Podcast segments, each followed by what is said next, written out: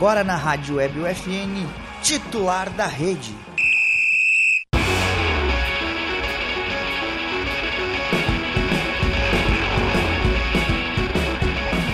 Olá, ouvintes da Rádio Web UFN. Sejam bem-vindos a mais uma edição do Titular da Rede, o programa de esportes que toda semana leva até você novidades e atualizações sobre o esporte com foco no local. O programa conta com a produção e apresentação dos acadêmicos de jornalismo da Universidade Franciscana e tem a supervisão do professor e jornalista Bebeto Badi, na Central Técnica Alan Carrion e Clenilson Oliveira. Eu sou Felipe Perosa e hoje estão comigo Lucas Acosta e Miguel Cardoso. E como de costume, para começar esse bloco 1, vamos falar sobre o Campeonato Brasileiro Série A. O Internacional vai até o Mato Grosso enfrentar o Cuiabá no sábado às 9 horas. O Inter que vem de vitória na Sul-Americana, com dois gols do Edenilson, dois gols bem, bem importantes, né? Depois do que ocorreu no final de semana contra o Corinthians. O Inter está na 12 colocação no Brasileirão e dependendo desse resultado, o Inter pode chegar até no G4. Então, a importância desse jogo contra, contra o Cuiabá, que é um time que até vem bem no Campeonato Brasileiro, é, e esses dois gols do Edenilson, eles vêm como um reforço, assim, para o Inter, né? É, o Cuiabá vem surpreendendo e o Inter também. Mesmo com o bom resultado agora nesse, nesta semana pela Sul-Americana, não é um jogo fácil para o time colorado. O Inter não está bem no brasileiro, não vem jogando bem as partidas, mas com esses dois gols de Denilson é bom porque ele volta. Ele volta com aquela, aquele ânimo que ele tinha antes, como um dos, dos principais artilheiros do time, os principais jogadores do time. Vamos torcer aí para que consiga ganhar. Um jogo difícil, porque a defesa do Cuiabá é boa. No campeonato passado se mostrou muito forte. No jogo do Corinthians, o, o jogo do, contra o Corinthians no Brasileirão e esse jogo, último jogo da Sul-Americana, o Inter jogou bem os dois jogos, mesmo empatando com o Corinthians e tendo algumas. Inter, podendo algumas dúvidas sobre a arbitragem, mas o Inter ainda conseguiu jogar bem. Pecou na defesa, não tem, não tenho o que dizer. E na Sul-Americana é uma vitória importante que vai chegar na última rodada precisando ganhar, por causa que o Guairenha acabou fazendo um gol no último minuto contra é. o 9 de outubro. Isso. É. E a gente vê que o Cuiabá não é um time bobo, porque ele se manteve na Série A. Ele subiu da Série E se reforçou muito bem também, né? Se tu for bem. ver os nomes do Cuiabá, são nomes experientes pro Campeonato Brasileiro. Uhum. Até na defesa ali, o goleiro é um ex-Corinthians, a defesa é o Paulão, o Wendel, ex-Inter, né? Então são jogadores experientes que têm um pouco de cancha já no Campeonato Brasileiro. Mas, como o Miguel falou, esse jogo contra o Corinthians, o primeiro tempo do Inter foi muito bom. Os 45 primeiros minutos são o exemplo que o Inter tem que seguir nessa, né, nessa, nessa, no, nessa nova caminhada, assim. Vamos, vamos colocar assim. Então, o Inter ele precisa jogar o que jogou no primeiro tempo. No segundo, o Corinthians foi melhor, até pela entrada do Jô. É, o Roger Guedes não estava funcionando ali como 9, como falso 9, dá para dizer também. E o Jô funcionou. Então, se seguir o primeiro tempo, vai dar tudo certo. Agora o Juventude. O Juventude encara o Palmeiras. O Palmeiras está em nono colocado. Depois a gente até vou, vou fazer essa pergunta para você sobre o Flamengo, a posição do Flamengo e sobre o Palmeiras. Mas o Juventude ele ganhou do Havaí. Até a gente tinha comentado no, no programa passado que se o Juventude tivesse ganho, poderia sair da zona do rebaixamento, mas mesmo com a vitória não saiu, continua ali. É... E em cima dele está o Flamengo. Então, ele recebe o Palmeiras no sábado às 7 com essa missão muito difícil de enfrentar o Palmeiras, mas vindo de uma vitória, e aí tenta sair da zona do rebaixamento. O Juventude vai pegar uma equipe muito forte, que tem um, tá tendo um retrospecto no brasileiro que é, não era esperado. O Palmeiras ele veio como candidato a título pelo futebol que vinha sendo mostrado no Paulistão, o título da Libertadores. É um oponente muito forte pro Juventude, mas a Juventude vai jogar em casa. Uh, e se conseguir os três pontos vai ser algo muito importante, ainda mais que está na, na zona de rebaixamento.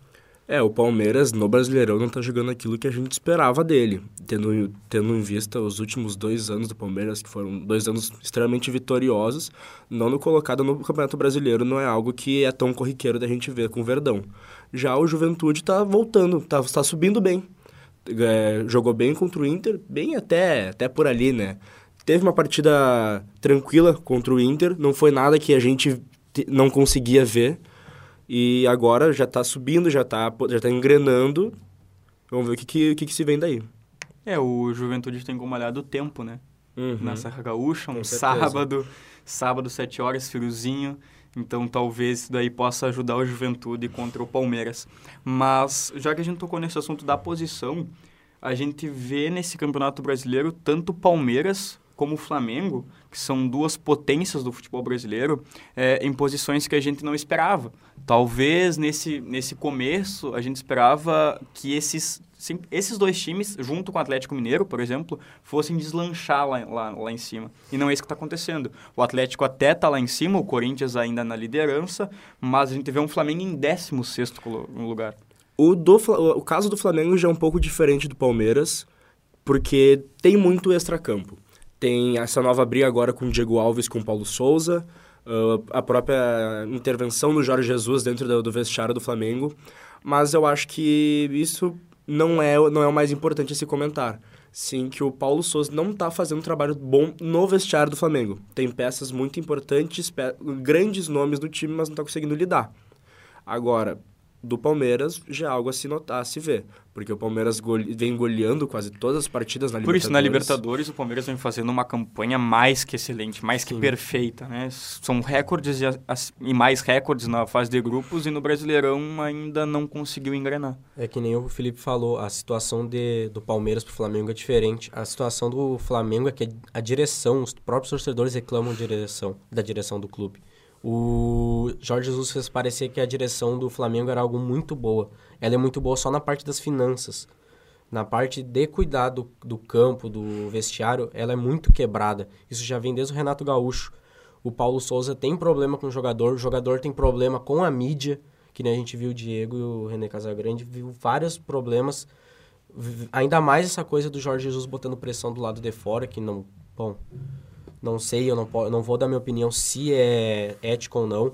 Mas tem muitas peças. Mas não é ético. Mas não é ético. Tem muitas peças como o Gabigol, que mesmo não estando nas melhores fases, é o Gabigol deita no Brasil. O Rascaeta, que é um craque. Mas eu acredito que o, o, o Flamengo não vai brigar tanto quanto o Palmeiras possa brigar com o Atlético pelo título. E o Corinthians ainda está em, em, líder, mas não sei se mantém ainda até o final do campeonato. É, e, e, essa questão do Flamengo ser um time que lida muito bem com as finanças era algo que o Grêmio veio trazendo com o superávit, o famoso superávit. E hoje a gente vê o que aconteceu. É, com certeza. E o Galo tem feito isso, o Corinthians tem feito isso, o Santos tem tentado fazer isso, o Cruzeiro tem fazendo isso, Botafogo e o Vasco que venderam os clubes para fazer isso. E o futebol hoje, pelo menos aqui no Brasil, está virando muita empresa. Os times estão virando empresa, o Botafogo virou empresa, o Cruzeiro virou empresa, o Vasco virou empresa, daqui a pouco, daqui a pouco o Grêmio, o Flamengo, o Inter, o Palmeiras vão também virar empresas. E aí vai, vai se perder mesmo o futebol. É, agora falando sobre o Grêmio, que empatou com o Ituano na última rodada. Para quem está nos ouvindo nesta quinta-feira, tem Grêmio e Criciúma, hoje às 7 horas. É, e o Grêmio vem desse empate com o Ituano com sabor de derrota que foi é, triste para o torcedor gremista. Aos 48 minutos do segundo tempo, depois de um jogo onde o Grêmio não mereceu ganhar, os 45 primeiros minutos do Grêmio foram horríveis, horríveis. O Breno salvou, a trave salvou o Grêmio. O Grêmio jogou 20 minutos do segundo tempo. O Diego Souza salvou o Grêmio mais uma vez, ia salvando o Grêmio até os 48 do segundo tempo depois toma o gol numa bobeada da zaga, numa desatenção da, da zaga, e de novo o Grêmio peca e empata. E agora ocupa só a sexta colocação. Eu pergunto para vocês, o que fazer, qual é a mudança que tem que acontecer para o Grêmio jogar bem na Série B? O... Foi um empate com requinte de crueldade, porque o gol sai no finalzinho. Um jogador do Grêmio até uh, provoca a torcida do Ituano. O Biel. Quando sai, quando mostra um a 0 Ali eu falei, é, Aquilo vai dali não ser, aquilo dali não ser fácil quando está na Série B. Eu acho que o salto alto não pode ter na Série B. O Diego Souza, bom, ele vai deitar na Série B de novo. Ele veio salvando o Grêmio, meio assim, que assim como já fez com o esporte, né? Sim. Ele é muito bom, mas essa coisa da, do salto alto, tanto na Série B, não, tu tem que jogar toda a Série B com comprometimento e seriedade. Já vimos o Vasco ano passado achando que por ser um time maior iria subir, acabou não subindo e ficando em décimo. O Grêmio tem time para ser campeão, mas não pode entrar desse jeito nas partidas. O grande problema hoje da equipe do Grêmio disputando a segunda divisão do brasileiro é a forma que joga. uma forma de jogar reativa não funciona e nunca funcionou na Série B. O Grêmio deixa o adversário jogar, deixa o adversário arriscar. E a forma que tu tá jogando ali é bola na área, é jogo com força, não é, é não é apostar em uma jogada num contra-ataque. Isso não existe mais no, no, no, futebol, nem, nem na Série B, nem na Série A, nem no futebol mundial. Poucos times fazem isso e poucos times dão certo com Ainda isso. mais para um time do tamanho do Grêmio. Exatamente. Vai jogar contra o Ituano agora e contra o Criciúma agora, perdão. E o Criciúma não vai jogar a mesma coisa que o Tuano jogou, que o Cruzeiro jogou. Vai jogar em cima, porque o Grêmio vai entregar a bola, a bola para eles e eles, vai, é, vão ficar esse, esperando. Esse é um dos pontos que a gente já tocou aqui no titular da rede e eu até vou repetir. O Roger ele chegou no Grêmio com uma proposta de jogo reativa lá no Gauchão. E lá no Gauchão deu certo, porque principalmente na semifinal e na final contra Inter e Ipiranga, é, são dois times que gostam de ter a bola, né? São dois times que se sentem confortáveis com a bola. O Ipiranga mostrou isso em todo o gauchão e o Inter também mostrava isso. É, e por isso deu certo. O Grêmio venceu os jogos, tanto Ipiranga com gol de pênalti na, na, fora de casa no primeiro jogo, e o Inter os 3 a 0 aquele com três gols no contra-ataque, mas na Série B não funciona esse tipo de jogo. Porque o outro time não quer ter a bola também e tu depender só de uma jogada, só da cabeça do Diego Souza para fazer o gol, é impossível jogar assim. É, outros dois pontos é a, o quanto os jogadores, o ataque do Grêmio peca nas finalizações. O Biel, que muitos estão comparando com o Ferreira, eu acho loucura. Todo respeito ao Biel, ah, ele entrou numa, num, num momento bom do Grêmio, ele num momento bom pro Grêmio, ele tem uma forma de jogar que o Grêmio sempre gostou, porém não tá, ele não consegue finalizar. Assim como o Ferreira não finalizava antes. E o Elias a gente já viu. Centroavante o Elias não é. O Elias, ele é um ponta. É, o Elias é um jogador do lado do campo, né? É, ele, vê... ele, é um ponta, que, só que ele não tem velocidade. Ele tem muita força, mas ele com a bola no pé não, não consegue jogar. Ele se perde sozinho, quem mais desarma ele é ele mesmo. E muito provavelmente nesse jogo contra o Criciúma, o Roger mude de novo o time. Talvez jogue com o Diego Souza e Elkson é, talvez ele mude essa formação para ver se, se dá certo. Um poder ofensivo bem maior, mas ainda uma falha no meio-campo que eu acredito que seja ali a chave principal para o Grêmio voltar a jogar bem. Agora, Inter de Santa Maria. É, o Inter venceu o Guarani por 3 a 1 e agora ocupa a terceira colocação da divisão de acesso. E agora joga contra o Avenida no domingo, às 3 horas, em casa, no Presidente Vargas. Pergunto para vocês, engrenou? Tomara. não sabemos, o futebol sempre tem. O futebol é uma caixinha de surpresas, mas vendo o Edu Gol marcar de novo é muito bom para o torcedor santamariense. Uh, a gente vem aqui no decorrer dessa, dessa divisão de acesso, durante todos os titulares, torcendo para o Inter, porém tem sido difícil torcer. Quem foi ver o jogo com, com contra o Guarani percebeu que melhorou desde o início para cá. O Inter já havia aplicado algumas, alguma goleada, algumas goleadas, já havia perdido a maioria. Porém, contra o Guarani foi um jogo bom de se ver. Foi um jogo, foi um jogo mais fácil de se ver. Quem, quem optou pelo certo de ver o Inter Santa Maria e não ver o Grêmio, por exemplo, saiu feliz. É, esse é um problema, acho que, do Inter de Santa Maria, que não é um time constante, é um time que oscila muito. É uma vitória, uma derrota, um empate. Uma Isso. vitória, uma derrota, um empate. Foi uma vitória importante, ocupa a terceira colocação, vai pro, mata-mata. E agora o jogo contra o Avenida domingo é um jogo importante também, em casa, para se consagrar lá no, no topo da tabela, conseguir os três pontos. E ver se em casa o Edu Gol também tá abençoado, que o homem tá cravando, não adianta. É, agora, como o Santa Maria Soldiers teve o apoio da torcida nesse último final de semana, e a gente vai falar bastante sobre isso no bloco 2, mas a gente torce também que o Inter de Santa Maria tenha esse apoio da torcida no domingo e consiga, como a gente falou, engrenar na divisão de acesso e manter uma sequência de pelo menos bons resultados, não precisa ser vitória sempre, mas bons resultados, pontuando. Boas é atuações. É, boas atuações também, que é o mais importante, uma sequência boa para se manter pelo menos nas primeiras posições ali da divisão de acesso. A camisa número 10.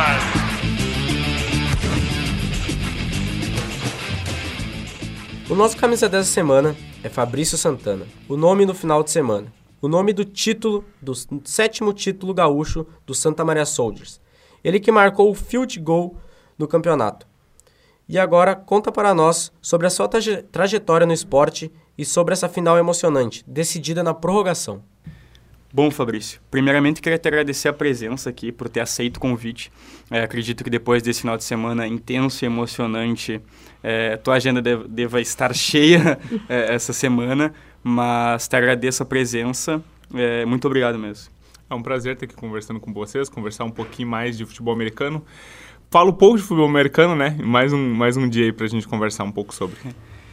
Fabrício, é, vou te fazer a pergunta, antes de falar sobre a final, antes de falar uhum. sobre esse final de semana, é, eu vou te fazer a pergunta que a gente faz para todos os nossos entrevistados, que é como é que o esporte entrou na tua vida.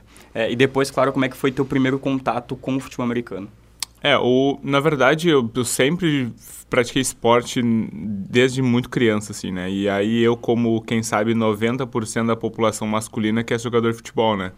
Então, eu acho que até, até esse é um perfil, deve ser até recorrente aqui com vocês, que é o pessoal querendo jogar futebol, nós também, né? Nós também, é. Nós. Então, desde muito cedo, eu já me envolvi em treinamento, em escolinha, em tentar realmente uh, ser um pouco mais focado e, e, tentar realmente essa profissão, né? Então, desde muito cedo, é atividade física 24 horas por dia, assim, sabe? Tipo, o cara tá dormindo, tá sonhando com futebol. Era mais ou menos assim, né? Então, é, eu, eu fui só desistir do futebol lá pelos 18, 19 anos, ah, que aí foi, realmente... Foi tarde, é, então. é, não, eu, eu tentei com vontade mesmo, uhum. até, até eu realmente sanar todas as, as, as dúvidas, assim, e as tentativas. Então, praticamente pratiquei, joguei, joguei futebol minha vida inteira. Mas chegou a jogar em algum time, alguma categoria de base? Uh, na, o, o que eu joguei, uh, eu joguei aqui no Inter de Santa Maria, na época que tinha juvenil, acredito, eu não sei se ainda tem juvenil. É, tá voltando agora. É, tá voltando. é eu tá joguei tá no juvenil ali entre 2006 e 2009, quem sabe, uhum. no júnior, um, dois anos.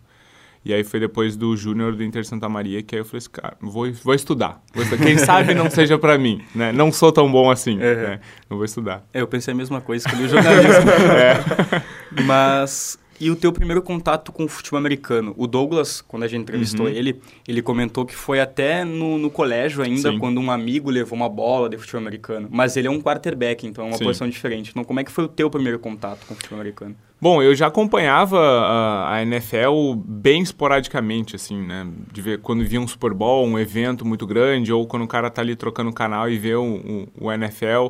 Sempre, sempre achei diferente por ser um esporte muito diferente com o que a gente tem aqui. Né? Então, tanto NFL como beisebol, sempre quando eu passava, cara, que esporte diferente, né? E aí eu não entendia nada das regras e isso fazia com que eu acabasse não aprofundando tanto, né? Mas como, como eu decidi estudar e fui para fisioterapia, então, uh, ainda, até hoje a gente tem um trabalho muito forte e um trabalho excelente com o pessoal da LAPRE, né, que é a Liga Acadêmica de Prevenção Esportiva ali da, da, da Fisioterapia do FSM. Uhum. Então, a gente presta esse serviço desde de, para o futebol americano ali, para os Soldiers, desde, acredito, ali por 2013. Tá? Desde 2013 a gente já faz esses trabalhos. Tanto que o Gustavo Petter saiu dali, né? Então ele também teve, ele teve uma história parecida, teve o primeiro contato com o futebol americano também pela, pelo Lapre. E comigo foi da mesma maneira. Então, em 2012 eu, eu entrei com a ideia de ir acompanhando o Petter que estava saindo, que também tinha decidido jogar. E aí eu, eu fui fisioterapeuta, né? Fui o responsável da fisioterapia por um ano e meio, mais ou menos. E aí foi aí que eu comecei a entender o esporte, foi comecei a aprofundar e tudo mais. E aí, e na época, uh, a posição kicker não era uma posição é, exclusiva, não, era, não, tinha um jogador exclusivo uhum. para a posição. Né? Ele era uma posição que o Faé a, a, é, era o kicker da época, né? E ele treinava na posição dele e chutava, né? Então ele fazia essas, essas duas posições. E, e a posição ela é, ela é, ela é relativamente difícil para te ter mais que uma coisa para treinar. Claro, tem que focar né? nela. Isso, né? é. Então, e como eu sempre gostei de futebol, então eu falei assim, eu sempre achava excelente a posição, questão, enfim, a, a posição em si. E aí, até com um certo ponto, conversei com minha namorada, e aí, o que que tu acha? Será que eu entro nesse mundo? Será que é seguro? Será que é? Será que é para mim? E, e aí eu fui num treino no, no final da temporada, isso foi final de 2014.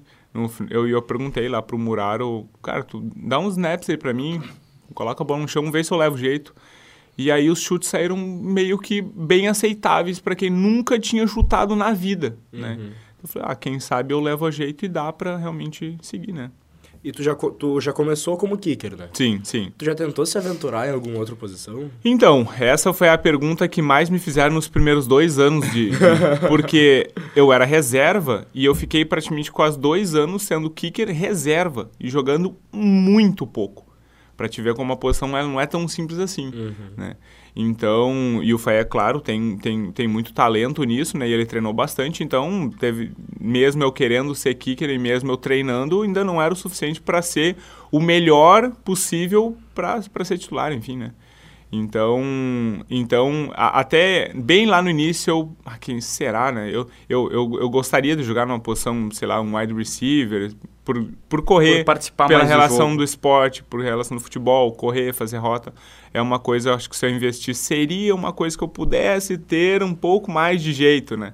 Mas mesmo assim, uh, nunca, nunca foi algo assim que foi uma dúvida para mim, sabe? Sempre quis jogar na posição e sempre foquei nessa posição. É, então foi desse jeito que o Santa Maria Souza chegou até ti, né? Uhum. É, e essa parte como fisioterapeuta que tu falou, tu, tu continuou fazendo o trabalho de kicker e de fisioterapeuta ou depois que tu entrou pro time tu acabou saindo desse, dessa parte da fisioterapia do time, assim. É, não, na hora que eu decidi sair, aí é sair mesmo. Aí, aí como, como é o novo ciclo, né, e como isso vem acontecendo ano, a cada, a cada temporada, assim, a cada dois, três anos, esse ciclo se renova, assim como tá vindo o Miguel agora, tá vendo uns meninos mais novos, né, o Pedro já tá quase se formando, né, o Santini também tá quase se formando, então, então é rotativo, né, a gente sabe como é que funciona a universidade, né, então, é, é, por temporada. Então, na hora que eu, que eu decidi realmente sair e, e jogar, era para realmente baixar a cabeça e focar mesmo. mesmo naquilo, né? E aí os outros meninos entraram, os meninos que já estavam no Lapre, eles foram convidados, ou, e meninas também, que já teve meninas no Lapre, uh, a prestar esse serviço também, né? E como é que é a rotina de treinamentos do Kicker? Porque a gente, leigo assim, uhum. pensa Cara, é só chutar a bola, mas deve ter toda uma preparação psicológica e tem física também. É, uh, assim, eu acho que das, das, das mecânicas e mudanças, o QB e o kicker é o que tem mais diferente, assim, que é a mecânica, né? O movimento.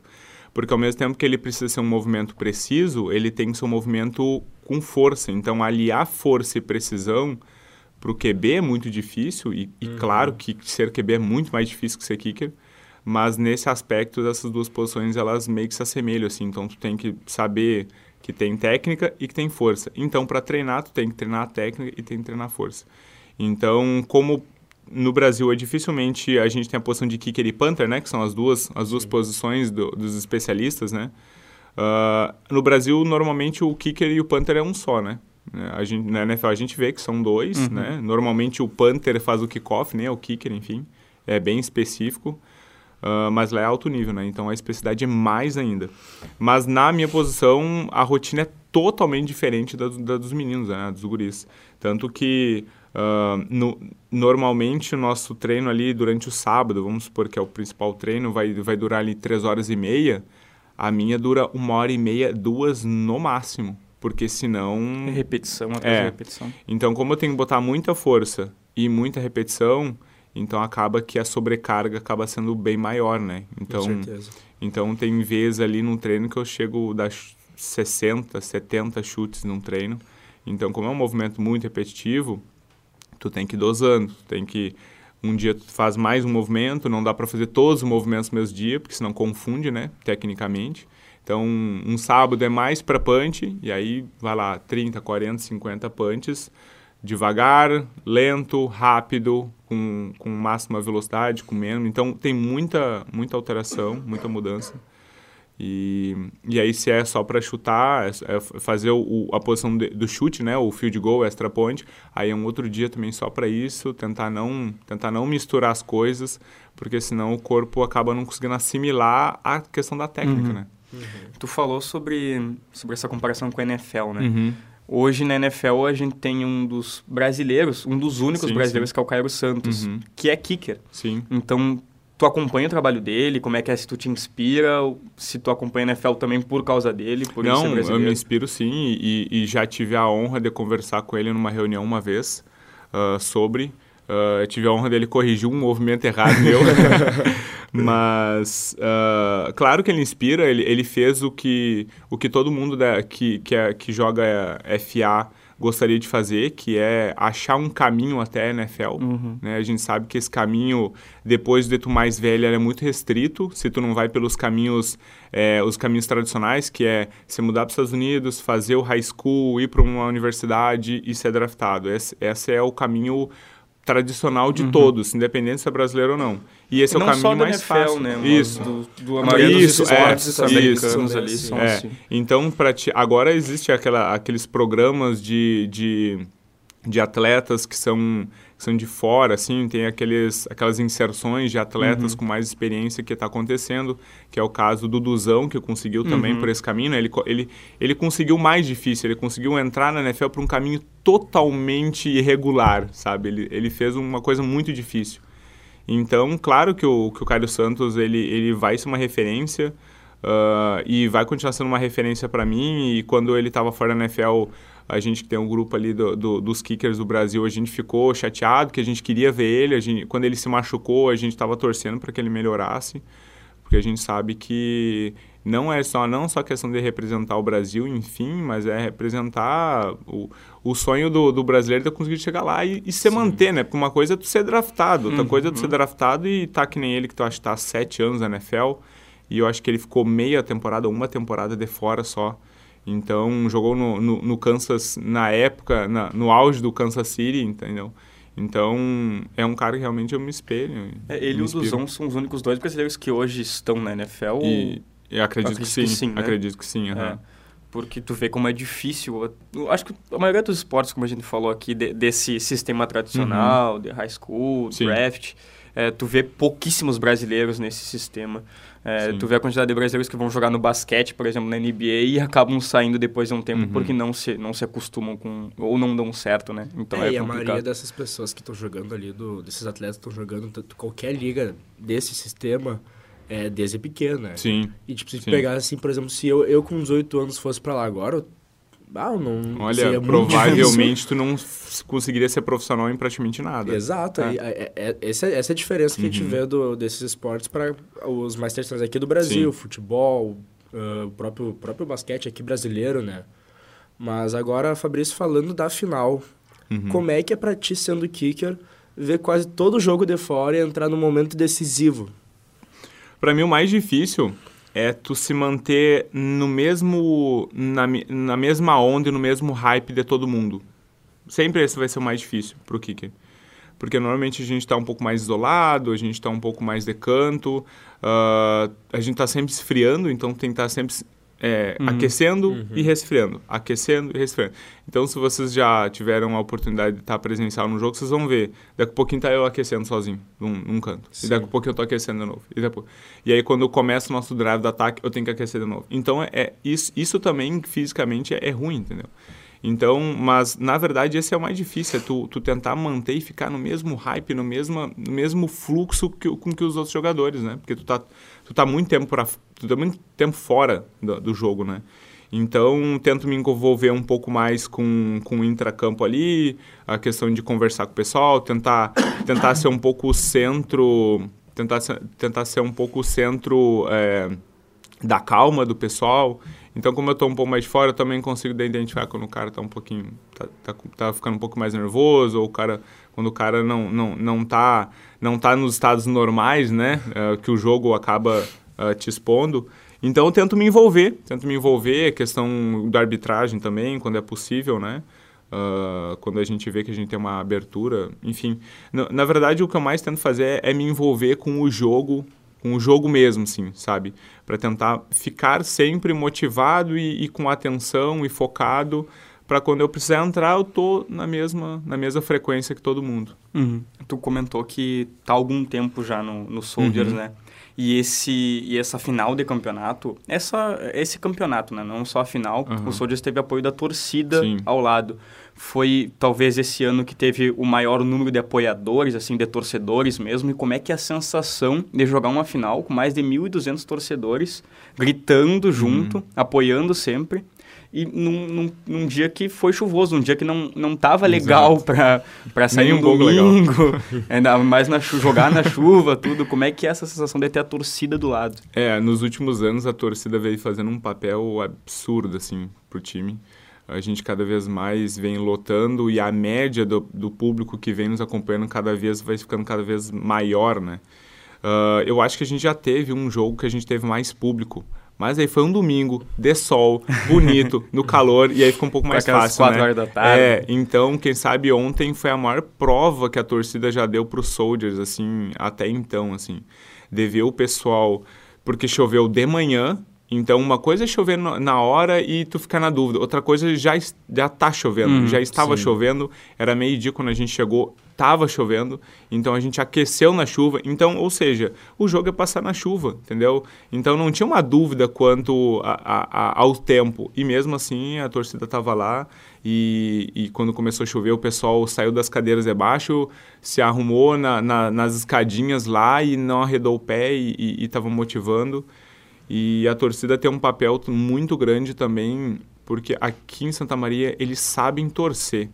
E a gente vê isso muito. Essa é uma diferença muito grande quando a gente pensa e quando a gente viaja e quando a gente vai. A gente vê muitas as torcidas de, de outras cidades. Claro que existe cidades uh, que o pessoal sabe torcer muito bem, mas tem muitas que a gente vê o pessoal torcendo como futebol, uhum. sabe? Uh, sempre cadenciado, sempre na mesma onda, sempre do mesmo jeito. E no futebol americano a gente tem altos e baixos na torcida, né? Sim. Tem momentos que a torcida tem que ficar em silêncio para ajudar e tem momentos que ela ficar em silêncio, ela, ela, ela ajuda a favor a, a, a ao adversário, entendeu? Uhum. Então a nossa torcida sabe muito a hora de gritar, a hora de fazer barulho, a hora de motivar. Então isso ajuda muito a gente dentro do campo. Esse foi um dos pontos que até no podcast que a gente vai comentar agora, que o Douglas comentou uhum. também sobre essa, essa sabedoria da torcida uhum. de torcer. Então, pra tu ver que não é uma opinião só tua, né? Sim. E já que o Lucas já comentou sobre o, o Prime, uhum. é, o Douglas falou sobre o jogo ter sido pegado, né? Uhum. Ter sido um jogo, um jogo pau a pau, pau assim, um jogo parelho. Foi primeiro que é muito mais atrativo para a torcida, porque Sim. é aquela, aquela sensação, assim, ainda mais de, com vocês vindo de uma campanha quase perfeita. Sim. E como é que foi, assim, rolou um nervosismo ali na hora de vocês? Cara, eles estão fazendo ponto em nós, eles estão... Tão... Vocês esperavam esse jogo parelho, assim, ou... Olha, a gente sabia que não ia ser igual os jogos anteriores. Isso a gente tinha certeza. Tá? Até porque se tu for ver os jogos, e claro que uh, tu vai comparar os jogos uh, anteriores do Pumpkins, é, fica um pouco relativo, já que eles não jogam contra os mesmos times uhum, que a gente uhum, joga. Sim. Então, esse parâmetro perfeito a gente não consegue fazer. Mas a gente sabia que, que é um time que, que tem sua qualidade, que tem um QB bom também, que sabe fazer as jogadas e que as jogadas eram executadas e que a gente tinha que estudar eles. Então, o, o que o Douglas mais fez uh, foi estudar eles na, naquela semana. Uh, e o que a gente mais fez foi estudar, prestar atenção e se preparar, porque a gente sabia que ia ser um jogo difícil. Só que ele se tornou mais difícil ainda pela condição do dia. Então a gente sabe no futebol americano a chuva ela emparelha os times, uhum. né? Principalmente, claro, ao nosso nível, né? Porque se a gente pensar em NFL, pode chover o que quiser que, que o espetáculo vai estar tá lá, Até né? o campo não vai é, Não vai, não vai fazer diferença. Que, aliás, o campo do Interzinho, do Inter Santa Maria, estaria parabéns, porque ele segurou o jogo, não virou lama. Uhum. Assim, ó, foi perfeito. Pelo tanto que choveu, o campo segurou muito, muito bem. Cara, Desculpa atrapalhar, Pode mas falar. já que tu já falou uhum. da chuva, tem essa sensação de jogar na chuva, de estar tá na lama ali, do cara querer ser tirado e querer dar mais raça, porque é, é mais legal jogar na chuva? Olha, ele, ele te dá uma, uma sensação de, de, de um pouco mais de conforto fisicamente por estar na chuva, mas ao mesmo tempo os riscos de, de, de se machucar eles uhum. aumentam um pouco. Então, uh, às vezes é mais fácil se atirar na lama do que tentar dar uma travada, do que tentar mudar de direção, do que tentar botar o pé e escorregar. Uhum. Então, por isso que por, isso é um dos motivos também pelo qual o jogo ele fica muito mais equilibrado. Porque como tu não consegue passar com a precisão que tu gostaria, então tu tem que correr. Mas para correr tu não tem a precisão que tu gostaria de correr, porque tu vai resbalar, porque tu os gaps eles não vão abrir da maneira que tu quer, né? O, os buracos entre uhum. a linha ofensiva, pela é, pela DL, pela, pela OL, não vão abrir da maneira que tu gostaria. Então, um jogo um pouco mais incerto, né? E isso faz com que o jogo se equilibre mais. Então, claro que o Pumpkins tem sim, tem com certeza tem o seu papel de, de dificultar muito o jogo, mas o, o plus, né, de, já, já seria difícil, ele ficou mais difícil ainda pelas condições do jogo, né? Do, do tempo. E agora sobre esse momento final, agora a gente uh -huh. chega no overtime, vamos sim, colocar sim. assim. Uh -huh. É, depois do 14 a 14, a gente chega na prorrogação. Uh uhum. é, e antes de falar da sensação de fazer o último ponto, eu queria te perguntar sobre a foto do Gabriel Heisbert, que ele tirou. Uhum. Ele até comentou no Instagram dele, ele falou bem que ele tirou uma foto despretensiosa uhum. tua, de costas, mostrando o número Sim. da camisa. E ele não esperava que aquela foto fosse talvez ter o valor que teve no final do jogo. E eu queria te perguntar se passa pela tua cabeça, por exemplo, é, antes do jogo, pensar assim, ah, nesse jogo eu vou entrar, vou fazer, vou fazer o gol do título, vou fazer o ponto do título, porque, na, na maioria das uhum. vezes, o esportista ele pensa assim, né? Ele passa na, na cabeça sim, da sim. gente, ah, hoje eu, vou, hoje eu vou fazer o gol, hoje eu vou fazer o ponto, vou fazer o ponto do título. Passa alguma vez na tua cabeça isso ou, ou não? Antes do jogo, o que só me passa é que eu tenho que fazer o máximo possível para acertar tudo, tá? E, e eu dei, eu dei um, uh, eu dei o, eu tive o privilégio de nessa final ter acertado praticamente tudo, uhum. né? Em questão de pontuação, né? Porque falhas aconteceram e claro que eu tenho que treinar, enfim. Uh, dificilmente vai ter um jogo perfeito. Mas no início do jogo, no aquecimento ali, tu tá focado para não errar nada. Pra acertar os pontos que precisar acertar, tu tem que acertar. Tu tem que estar tá aquecendo pensando que quando precisar tu tem que entrar e tem que fazer, naquela ideia de estar tá sempre com a mentalidade o mais focado possível uh, e mais calmo possível para te conseguir fazer isso. Uh, claro que quando, quando o jogo é uma chuva, e já teve episódios anteriores que me mostraram que o ST ele pesa mais. Então, normalmente, os times que têm um special teams mais treinado e mais focado em jogos que fica mais parelho e que tem uma chuva, o campo tá ruim, tende a aparecer mais, tá? Isso já aconteceu na BFA uma ou duas vezes. Então, é uma atenção a mais que o cara tem que ter, né? Tu chega e pensa, bom, eu tenho que acertar tudo e aí eu tenho que ter mais atenção ainda, porque se precisar eu tenho que estar com mais foco e mais, mais preparado, né? E agora a sensação, o que, que passou na tua cabeça na hora que tu estava entrando para dar o chute, na hora que tu botou na tua cabeça, uhum. ó, eu tenho que acertar porque aqui Sim. nós vamos ser campeões. É, o que, que, passou na tua cabeça antes, naquele segundinho da espera que eu vendo pelo YouTube ali, uhum. deu para ver que teve, teve. Um, um, segundo da espera até o árbitro validar o chute. Uhum. É, o que, que, passou na tua cabeça e qual foi a sensação de dar o sétimo título gaúcho, o quinto título consecutivo para os Soldiers do Gauchão? É, o, a, a história ela, ela começa meio no intervalo, porque quando a gente chegou no intervalo estava 0 a 0 naturalmente que tu pensa, o jogo vai ser apertado. Uhum. Né? A gente não sabia que, que ia ter quatro TDs no, no terceiro e quarto. Né? A gente não, não esperava isso. Então, até teve algum, teve até alguns jogadores que vieram conversar comigo no intervalo, depositando um pouco essa, essa, essa Uh, dando o isso é, é da, da, dando o seu apoio né dando apoio é e eu vou e eu sou bem sincero uh, tem pessoas que não gostam de, de, receber esse incentivo acho que isso é pressão para mim é um pouco oposto assim sabe eu encaro isso como uma força a mais né. Uh, na verdade e aí eh, o pessoal falou assim ah é tu que vai decidir vamos lá vai dar tudo certo tudo mais. E, e desde lá eu eu tava já com a cabeça um pouco mais preparada porque Uh, até então a gente via, estava 0 a 0 enfim. Né? E aí quando a gente começou a fazer, a fazer o primeiro TD e a gente fez uma campanha muito rápida, eu falei assim, olha, beleza, quem sabe o jogo não vai ser tão complicado quanto foi o primeiro, uhum. mas ele se tornou mais complicado, né? E no overtime, na verdade, o, o, que, o que eu procurei fazer é ficar o mais distante possível do pessoal, uh, principalmente porque quando começou o overtime e o ataque do Pump estava Uh, enfim, ele, tá, ele, começou, né, o ataque do Pumpkins. Naturalmente a, naturalmente a pressão vai cair para o kicker. Porque como eles começaram, e se eles fazem um TD ou se eles fazem um, um field goal, enfim, vai cair, na, na, vai cair no, no, próximo ataque e tentar empatar. Então não é nem questão de ganhar, é questão de não perder. Então essa pressão é maior. Né? Então uma coisa é tu ter uma pressão para ganhar, outra coisa é tu fazer o mínimo para empatar e não uhum. perder. Então essa pressão é maior. Então, quando, quando o, nosso, o nosso jogador conseguiu bloquear o, o chute, né? Uh, então, o que, o que aconteceu foi que ali, foi ali eu percebi, não, provavelmente vai para o chute, porque o campo estava ruim, uhum. a, a, chance de entrar uma corrida era muito menor. E aí, quando ele foi bloqueado, eu botei o capacete e fui lá para outro lado. fui para outro lado do campo, fiquei lá no meu canto. E aí, nesse momento, é tentar ficar mais calmo possível, né? Tentar mentalizar o chute porque eu sabia que não era um chute longo, então era um chute mais técnico do que com força. Uhum. Então, para te fazer isso, tem que estar tá mais calmo possível, né? Uh, claro que na hora que, que vai sair ou que, que eu vi que realmente eu ia ter que entrar Uh, a adrenalina ela vai subir, isso é normal de quem se importa com alguma coisa, né? então, mas uh, eu sempre fui um cara mais calmo, assim, e, e, isso já aconteceu uma outra vez, e eu, e eu sabia que se eu ficasse no meu canto ali, tanto que nenhum jogador veio atrás de mim falar alguma coisa, então, para te ver como os jogadores entendem como é que é o processo, sabe? E eles entendem que cada um funciona de um jeito diferente.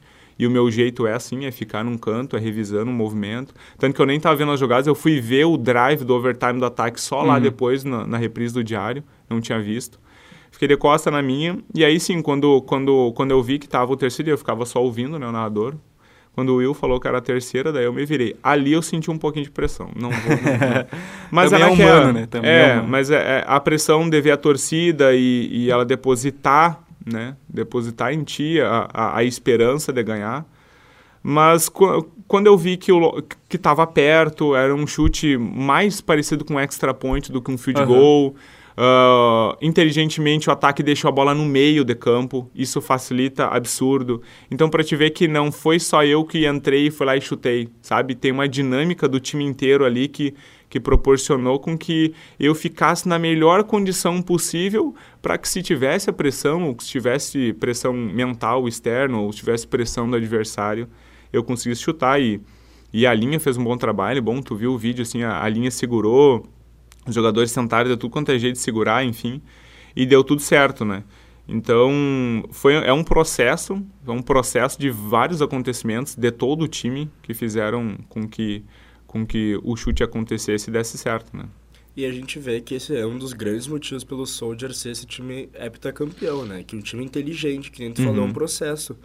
Uh, ah, chuva, o, o, time do Pumpkins é forte, é pesado, tá, tá jogando parelho. Uhum. Eles estão. Eles não estão focando só no, no ponto, no, no touchdown. Estão uhum. focando na. Ah, se a gente não conseguir, cara, a gente deixar na melhor circunstância pro Fábio claro. chegar e chutar. Claro, essa, essa é a dinâmica, na verdade, isso é pensar o futebol americano como o futebol americano merece ser pensado, uhum. sabe? Normalmente a gente imagina que o futebol americano ah, é só fazer, tentar o máximo possível e fazer TD, e aí se não der a gente tenta um field goal, como se o field goal fosse ou o extra point fosse uma o que sobrou, é. sabe? E a gente sabe, e a gente vê, enfim, tem vários jogos, principalmente da NFL, que isso acontece mais para os jogos ser mais parelhos. Uh, kicker fazendo, fazendo cinco, quatro field goals no jogo, e pontuando mais do que até o ataque. Uhum. Então isso é pensar o jogo como ele tem que ser pensado, né? Que é pensar o que que tu pode fazer para que eu consiga pontuar o máximo possível, né? E deixar o adversário sempre em condição desfavorável, né? Que isso aí vai influenciar tanto questão de campo quanto condição mental também. E tu acredita que esse é um dos motivos, esse pensar o jogo, como tu falou, esse é um dos motivos da hegemonia dos Soldiers no, no Rio Grande do Sul? porque, como a gente já comentou aqui, é o sétimo título gaúcho, uhum. é o quinto consecutivo. Tu acredita que talvez o, o, o Soldier seja o melhor time a pensar o jogo como o jogo merece? Eu acho que o eu acho que tem um pouco disso, mas eu acho que tem mais de o que que a gente faz para estar tá preparado. O quanto a gente se dedica para estar tá preparado, o quanto a gente estuda, porque futebol americano ele não é só físico. Na verdade, ele está longe de ser um esporte físico ele tem como o, o, o porte físico uma base estrutural, somente isso. O resto é tudo mental, tudo inteligência, tudo estratégia. E a gente tem pessoas extremamente inteligentes no time que pensam o jogo. Eles sabem o que estão fazendo, eles estudam. Uh, o Douglas e o Faé são exemplos disso. Eles estudam muito, mas muito mesmo, uh, sobre o jogo. Então é impressionante como tu, tu, tu fica seguro de saber que eles têm domínio do que eles estão fazendo ali nas situações que acontecerem, né? Então, é treinar, é se dedicar, o time inteiro se dedica dentro e fora do, dos treinos. A gente treina uma vez por semana, mas nos outros dias ah, o comprometimento com academia, com o estudo, com, com, com tentar sempre melhorar. E isso a gente acaba passando como um legado para as pessoas que vão entrando. Então, a gente tem uh, jogadores novos, jogadores muito novos, né? Uh, nesse ano, que, que foram até algumas revelações, né? Que já entraram com um espírito muito competitivo e dá sempre o seu melhor. Então, acho que o Soldiers, ele não só... Uh, a gente respeita o jogo, a gente respeita o futebol americano da maneira que ele deve ser respeitado, mas a gente dedica a ponto de respeitar o jogo como ele deve ser respeitado. Perfeito. Fabrício, agora para finalizar, eu queria que tu comentasse agora sobre a expectativa para o Campeonato uhum. Brasileiro que começa em junho. São 40 times divididos em conferências, né? Conferência Sul. Uhum. É, depois desse título gaúcho, o Soldiers vem, vem forte para o uhum. campeonato. Eu queria que tu comentasse sobre a expectativa um pouquinho. Olha, a nossa expectativa sempre é, é atingir uh, a, a, melhor posição possível. Assim. A gente sempre vai entrar no campeonato uh, focando e, e se esforçando para ganhar Sempre. A nossa mentalidade vai ser sempre de, de vencer todos os jogos. Né? A gente tem uma, uma, mudança na estrutura da BFA esse ano, né? Pela uma divisão que teve de campeonatos, enfim. Então a gente naturalmente vai jogar com times que normalmente a gente não joga na BFA. Uhum. Né? A nossa conferência sul, ela vai ficar bem mais regional, né? A gente vai a nossos tanto que os nossos três primeiros jogos são contra times do Rio Grande Vocês do Sul. Vocês enfrentam Porto Alegre Pampas de novo, né? Então, o que acontece é a gente está se preparando, enfim, a, a, gente tem uma, uma intertemporada aqui curtinha até, né? Questão de, de um mês, nem isso, quem sabe. Então, então, na verdade, a gente vai se preparar. A gente tem times, aí o nível aumenta, né? Então, nossa, nosso esforço, nossa, nossa vontade, nossos estudos têm que aumentarem proporcionalmente ao nosso adversário a gente vai jogar contra o Rex, então é sempre uma expectativa de ganhar do Rex e, e fazer o máximo possível para ganhar do Rex, né? Esse sempre foi um objetivo dos Soldiers.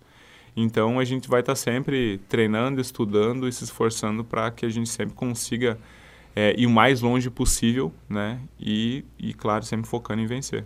Bom, te agradecemos imensamente um pela participação, por ter aceito o convite. É, queria dizer que é uma honra para nós estar aqui com o homem do título do, do, do Soldiers. Muito obrigado mesmo. Rapaz, eu que agradeço. E agora, direto ao ponto. Direto ao ponto. Do basquete, o último fim de semana, o Corinthians Aziba entrou em quadra pelo Campeonato Estadual das categorias Sub-17, Sub-14 e Sub-19. Jogando em casa contra o Grêmio Náutico União, venceu por 77 a 66 na, na categoria Sub-17. O Sub-14 perdeu por 73 a 44 e o Sub-19 também saiu derrotado por 67 a 55. Mas já no domingo teve treino da seleção gaúcha Sub-18 e 10 nomes da equipe santamariense compõem a seleção do estado. Boa sorte para a gurizada. Bom, agora falando um pouco sobre o tênis, dois tenistas de Santa Maria garantiram excelentes resultados no ITF Senior 700 de Brasília. Laura Pronchinal foi campeão da categoria 45 anos feminina e nas duplas mistas. Jogando com Douglas Velasquez, também garantiram a primeira colocação. Com o resultado, a dupla somou 700 pontos no ranking mundial da categoria. E agora sobre bicicross. No último final de semana, foi realizada em Campo Bom a terceira etapa do Campeonato Gaúcho de Bicicross. Mesmo com a chuva e com o frio, 10 atletas da Associação Santa Marense de Bicicross participaram da competição e cinco deles conquistaram os três lugares mais altos do pódio. Gia Silva, na categoria Cruiser 19 e 29 anos, e Giovanni Tadeu, na categoria especial masculino, conquistaram o ouro. Marlon Taborda, na categoria Novatos acima de 30 anos, Enzo Scolari, na categoria Aspirantes, e Diego Codevilla, na categoria Cruiser 40 a 44 anos, ficaram com a terceira colocação. Já no futebol 7, no domingo no Complexo La Guerrilha, foi disputado o título da Copa Santa Mariense de Futebol 7 de Santa Maria, entre The Blacks e Ituano. O The Blacks venceu, venceu por 2 a 1 e se sagrou campeão. Na disputa pelo terceiro lugar, a AFS venceu o Liverpool nos pênaltis. E agora um pouco sobre o Brasileirão Feminino. As gurias da dupla Grenal entraram em campo pela nona rodada do Campeonato Brasileiro. E o Internacional ficou no empate com o Cruzeiro por 1 a 1. Já o Grêmio venceu a equipe do Ferroviária por 3 a 0. Na próxima rodada, as coloradas jogam no sábado, às 15 horas contra o Real Brasília. E as gremistas, no domingo, às 11 da manhã, pegam o Flamengo. O Inter ocupa a terceira colocação e o Grêmio subiu para a oitava posição. E para finalizar, a avaliação do Grêmio para o time feminino. No próximo, do, no próximo domingo, o Departamento de Futebol do Grêmio realizará em Santa Maria uma avaliação de atletas para compor o elenco das categorias de base ou até mesmo o elenco principal do time feminino. As observações vão ocorrer no campo do Grêmio Atlético Membuí e podem participar as gurias nascidas entre 2001 e 2011, além da categoria livre. As avaliações serão comandadas por Gabriel Finger, supervisor das categorias sub-15 e sub-17 femininas, e a treinadora das equipes, Luísa Aloy.